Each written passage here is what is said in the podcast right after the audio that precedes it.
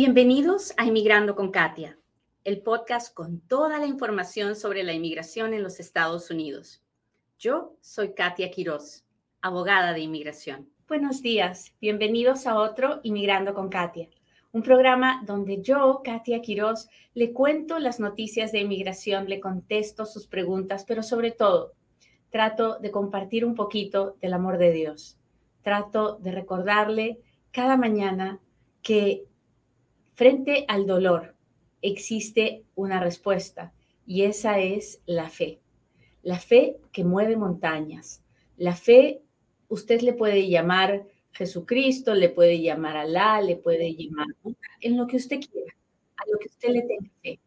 Pero esa fe es capaz de generar que su alma salga más allá del dolor y pueda seguir avanzando.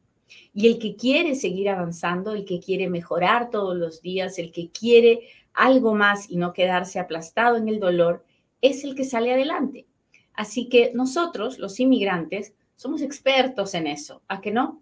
Usted y yo sabemos que frente al dolor, el sufrimiento, las dificultades de la vida, hay una respuesta. Y esa es llenarnos de fe en que mañana será un día mejor, en que hoy puede ser mejor. Así que hay que echarle ganas a la vida, muchachos. No nos podemos dejar aplastar. Muy bien, vamos a hablar de inmigración como todos los días. Les cuento que estoy media tiesa. Eh, llevo ya una semana mal de mi espalda, pero ahora el dolor de la espalda se me ha subido a, a este homóplato y estoy que no lo puedo, no puedo mover mucho este brazo. Así que si me ve media tiesa, no es que me estoy convirtiendo en un robot. No, no, no. es que estoy fregada. Pero esta mano sí la puedo mover. Es esta la que me duele cuando muevo. Si usted sabe algo que me pueda ayudar, por favorcito, déjeme saber. Ya me puse hielo, ya me puse calor, ya me puse todas las cremas que me encontré, ya me froté, ya busqué la sobadora, ya cuénteme algo, por favor, que me pueda ayudar. Muy bien, ¿qué está pasando? Bueno, resulta, ah, la última vez que nosotros hablamos de las noticias del gobierno acerca de eh, el asilo, del asilo político y de las personas que vienen indocumentadas a pedir asilo en la frontera, hablamos de cómo el gobierno había cambiado las reglas para las personas que podían pedir asilo. Y dijimos que las personas que querían llegar a los Estados Unidos sin una cita, porque ahora, ahora para pedir, o cuando uno es indocumentado y quiere llegar a la frontera, tiene que sacar una cita en CBP, en CBP One, que es un aplicativo. Pero si usted quiere pedir asilo en la frontera, primero tiene que probar, si usted no es de México, usted tiene que probar que pidió asilo por todos los países por donde pasó. Y y llegar a, Estados Unidos diciendo, bueno, yo venía de Guatemala, pero pasé por México, pedí asilo en México y me lo negaron y, en fin. Y entonces, así estaba la situación y le presentaron demandas al gobierno y le dijeron, así no es. Usted no puede decirle a las personas que pidan asilo en otras partes ah, para poder recién pedir asilo en los Estados Unidos. ¿Por qué no puede ser así? Porque el tratado internacional que firmó los Estados Unidos no dice nada de eso. Dice que ah, los Estados Unidos se compromete a procesar los casos de asilo político de las personas que vengan viniendo protección porque se sienten perseguidos por su raza, por su religión, por su opinión política, por su género, por su nacionalidad y su gobierno no los va a proteger. Entonces, esa fue, esa fue la demanda que se presentó contra el gobierno por estos nuevos cambios para el asilo. ¿Y qué creen? Resulta que ayer un juez dijo, efectivamente, el gobierno no puede, no puede eh, poner estas limitaciones al asilo y esta idea de la administración del presidente Biden no es legal.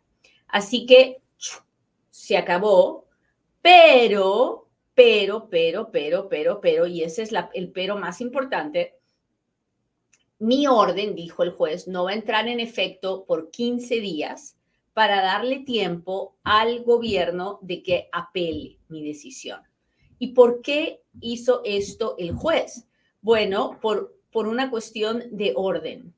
Ah, y porque hay que darle tiempo al gobierno para que implemente las, órdenes de los jueces. Entonces, hoy día, por supuesto que los abogados del gobierno no durmieron, no durmieron, y hoy día ya presentaron la apelación al noveno circuito de apelaciones, que es una corte superior.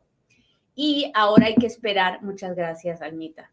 Almita me trae mi tecito en las mañanas, así que, ah, y ahora hay que esperar que el noveno circuito diga si la orden del juez de, eh, cancelar este, estos cambios que había hecho el presidente Biden va a continuar o no. Pero ¿por qué esto es bueno? Eso es lo que les voy a explicar ahora.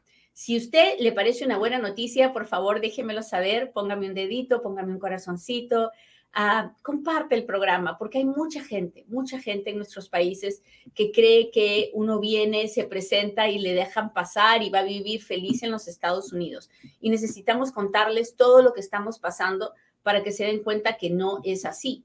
Así que compártame, por favor, con, todos sus amigos, con todos sus familiares aquí en el extranjero para que sepan qué es lo que está pasando con esto del asilo, ¿no? Ah, y no se olvide de seguirnos en todas las redes sociales, como Inmigrando con Katia. Estamos en todas las que se puede imaginar. TikTok y, y, YouTube y Facebook, Instagram, todas. En todas estamos como Inmigrando con Katia. Muy bien. Entonces, ¿por qué esta noticia es buena? Primero, porque el Congreso va a saltar después de esta noticia. Van a decir qué barbaridad, no le dejan hacer el trabajo al presidente, pero eso los va a forzar a cambiar las leyes. En este momento, todos ellos sienten que esto es una invasión, ¿verdad? Una invasión de los, de los latinos que se quieren meter a adueñarse de los Estados Unidos. Nada de eso es verdad. La realidad es que nosotros tenemos leyes que están obsoletas, que son muy antiguas, que no van de acuerdo con la realidad que vive los Estados Unidos en este momento. Y ah, parte de esas leyes son las leyes de asilo, que no le permiten tomar decisiones así drásticas al presidente. Todas esas cosas tendrían que pasar por el Congreso. Y una vez que el Congreso se ponga a trabajar y hacer lo que tiene que hacer con el tema de la inmigración, no van a poder lidiar solamente con el asilo, van a tener que lidiar con ah, la presencia de más de 11 millones de personas indocumentadas. Así que yo espero que esta decisión de este juez le haga darse cuenta al Congreso de que tiene que hacer algo, de que no puede permitir que esto siga así, porque las organizaciones civiles, los abogados pro inmigrantes, vamos a seguir luchando. Cada vez que el gobierno haga algo que nosotros creemos que atenta contra las, leyes de los Estados Unidos y el, sentido de humanidad que debemos tener, vamos a seguir litigando en contra del gobierno. Así que creo que es una buena noticia para todas las personas que están tratando de llegar a la frontera para pedir el asilo es una muy buena noticia si es que se logra implementar, porque entonces no van a tener que explicar por qué no pidieron asilo en cualquier otro país por donde pasaron, sino que van a poder llegar y decir, yo quiero protección de aquí, yo no quiero pedir protección en México, ni en Guatemala, ni en Panamá, ni nada de eso. Yo estoy viniendo a pedir protección en los Estados Unidos porque simplemente no quiero vivir en ninguno de los otros países. Así que eso me parece una buena idea. ¿A usted qué le parece? Cuénteme, cuénteme si está aquí, si le parece una buena noticia, déjemelo saber. Ahora, ¿las personas tienen que seguir haciendo su cita con CBP One? Sí. Es dificilísimo sacar una cita con CBP One. Uno tiene que hacer un gran, gran, gran esfuerzo y estar ahí mañana, tarde y noche hasta que llega la cita. A ver, cuénteme, ¿Dónde está mi gente de TikTok?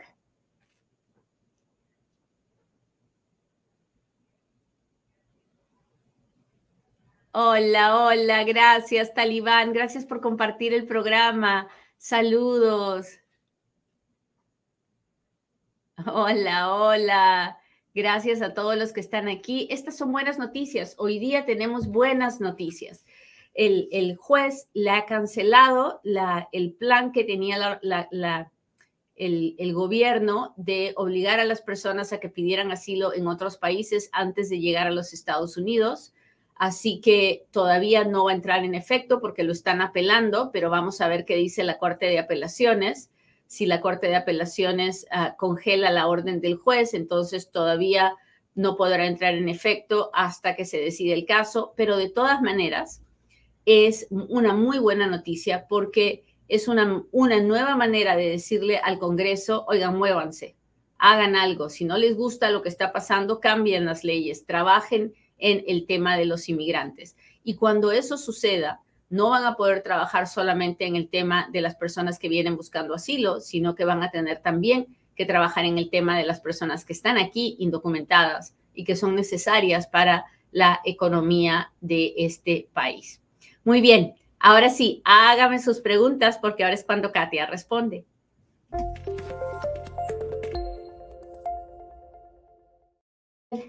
Déjenme ver si tengo super chats o super stickers. Hola, hola, hola, ¿cómo están? Gracias por estar aquí. ¿Se sabe si ya enviaron invitaciones para reunificación familiar de Colombia? Yo no he visto ninguna todavía. Todavía no me han contado que nadie ha recibido ninguna. ¿Cuánto tarda la residencia por la visa U? Generalmente un año, 14 meses. Quiropráctico, ya fui al quiropráctico, ya fui, ya fui. Estoy yendo. Hola, hola. Terapia con electrodos, acupuntura. Sí, sí, eso estoy haciendo también. gracias, gracias, gracias por todas sus ideas, lo aprecio mucho. Entré por la frontera y ahora estoy a punto de casarme, pero quisiera poder arreglar mi estatus. Kenny va a tener que ir con un abogado que le explique si va a poder o no. Todo depende de muchos factores de los que no podemos hablar ahorita, pero si entró, cómo entró, si lo pararon, si no lo pararon, si ha tenido algún problema dentro de los Estados Unidos, si salió, si volvió a entrar, en fin, tiene que hablar de todo eso con un abogado en persona. Estoy en Estados Unidos, me quiero regresar a mi país, pero no tengo pasaporte, quiero irme en avión, ¿cómo puedo hacer? Christopher tiene que buscar en la embajada de su país que le den un pasaporte o un salvoconducto, porque de lo contrario no va a poder salir por el aeropuerto, no lo van a dejar.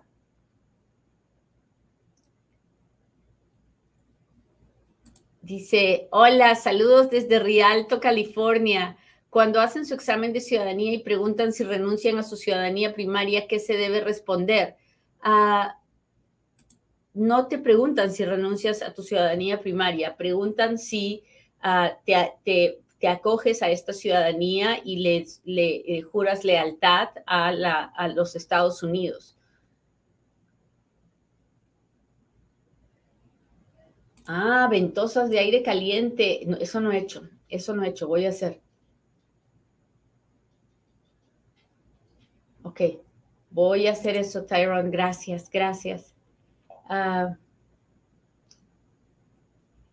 déjeme ver.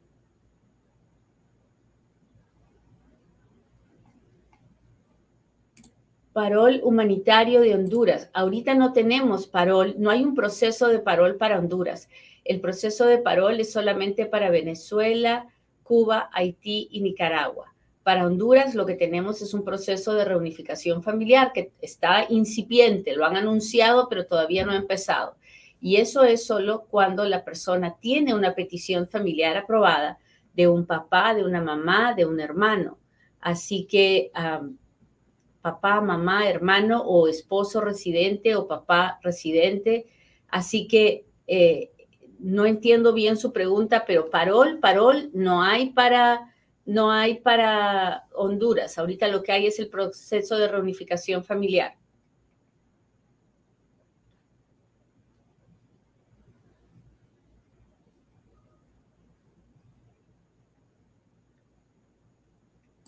Tengo un caso de asilo y tuve un asalto con arma de fuego.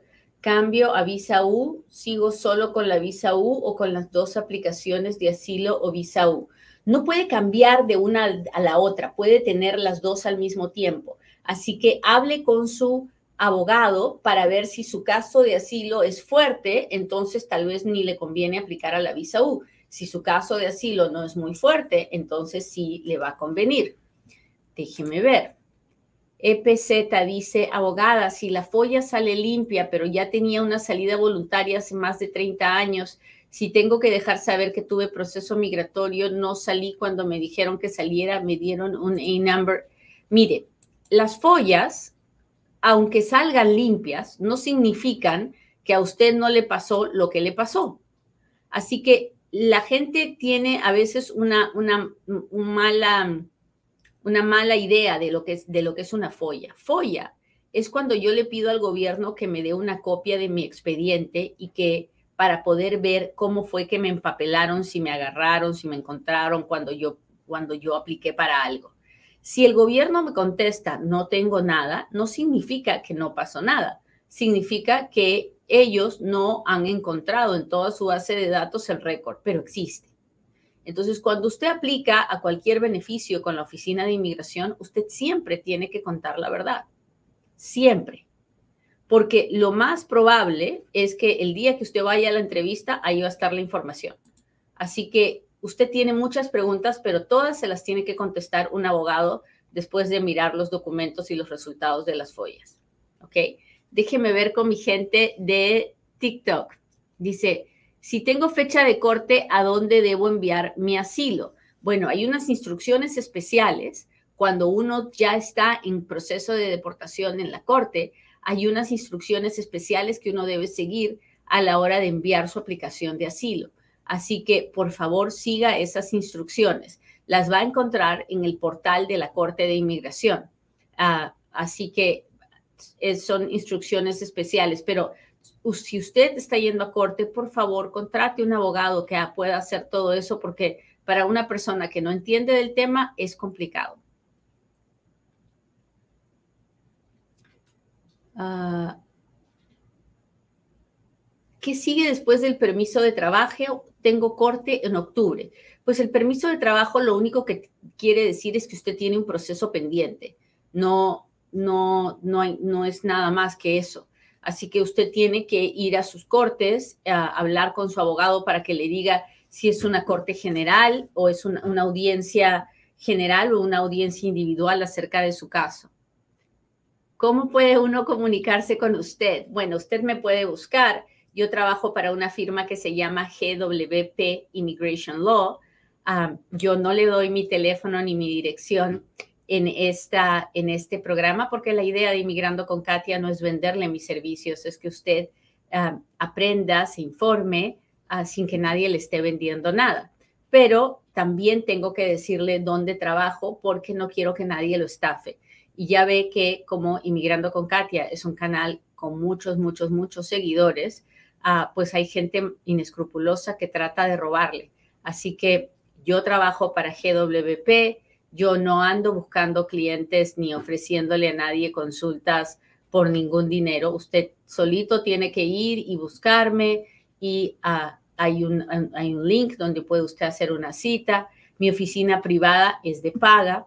Si usted quiere verme gratis, pues ah, yo trabajo de gratis para varias organizaciones en Las Vegas, que es donde yo vivo trabajo de gratis para la Casa del Inmigrante de Las Vegas, para el proyecto de ciudadanía, para el Consulado Mexicano de Las Vegas. y cuando la gente me invita a cualquier otro estado, a cualquier otra ciudad, cuando tiene un evento y me invitan y me llevan, también hago consultas gratis.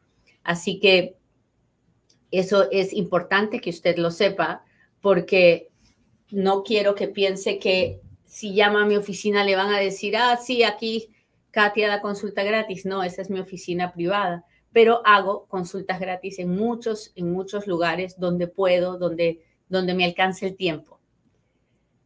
Ah, ¿Qué sigue? Ya apelé tres veces y, y, no sé qué va a seguir. Generalmente, cuando uno hace todas las apelaciones que puede hacer y le niegan, pues en ese momento la persona regresa a la, decisión original del juez, que es la orden de salida voluntaria o la orden de deportación. Cuando el juez da una salida voluntaria y la persona no se va, entonces la salida voluntaria se convierte en una orden de deportación. Y si la persona no se va, pues se convierte en fugitiva y ahí es cuando ICE las busca para deportarlas. ¿Puedo aplicar para un expedite? Todo el mundo puede aplicar para el expedite, pero si usted no cumple con los, los lineamientos que son casi imposibles de alcanzar, porque lo he tratado muchísimas veces, lo más probable es que el gobierno le dirá que siga esperando. ¿Cómo se puede aplicar para una protección por abuso laboral? Lo primero que tiene que hacer es acudir a al Departamento de Trabajo, al Departamento de Labor, así le llamamos. Hay en todas las ciudades, eh, en todas las ciudades grandes, hay una oficina del Department of Labor, el Departamento de Trabajo. Si usted en su teléfono entra a la internet y pone Labor Department en su ciudad, le va a salir la dirección y entonces usted va a esa, a esa dirección, usted les llama y les dice qué es lo que le está pasando y ellos le van a decir si pueden iniciar una investigación, si les parece que lo que usted está sufriendo es abuso laboral y le van a decir si puede o no puede iniciarse una investigación que tal vez le permita ah, recibir algún tipo de protección del gobierno. Mi permiso de trabajo está por vencer. ¿Cuánto tiempo antes debo renovarlo? Bueno, generalmente cinco meses, porque ahorita demora siete, ocho meses que me den un permiso de trabajo. Así que nosotros por lo general cinco meses antes estamos renovando. Muy bien, muchachos, les agradezco mucho que me hayan acompañado hoy día. Le pido a Dios que hoy sea un buen día para cada uno de ustedes y que frente a cualquier dificultad levante la cara, levante el pecho y siga luchando. Nos vemos hasta la próxima. Bye.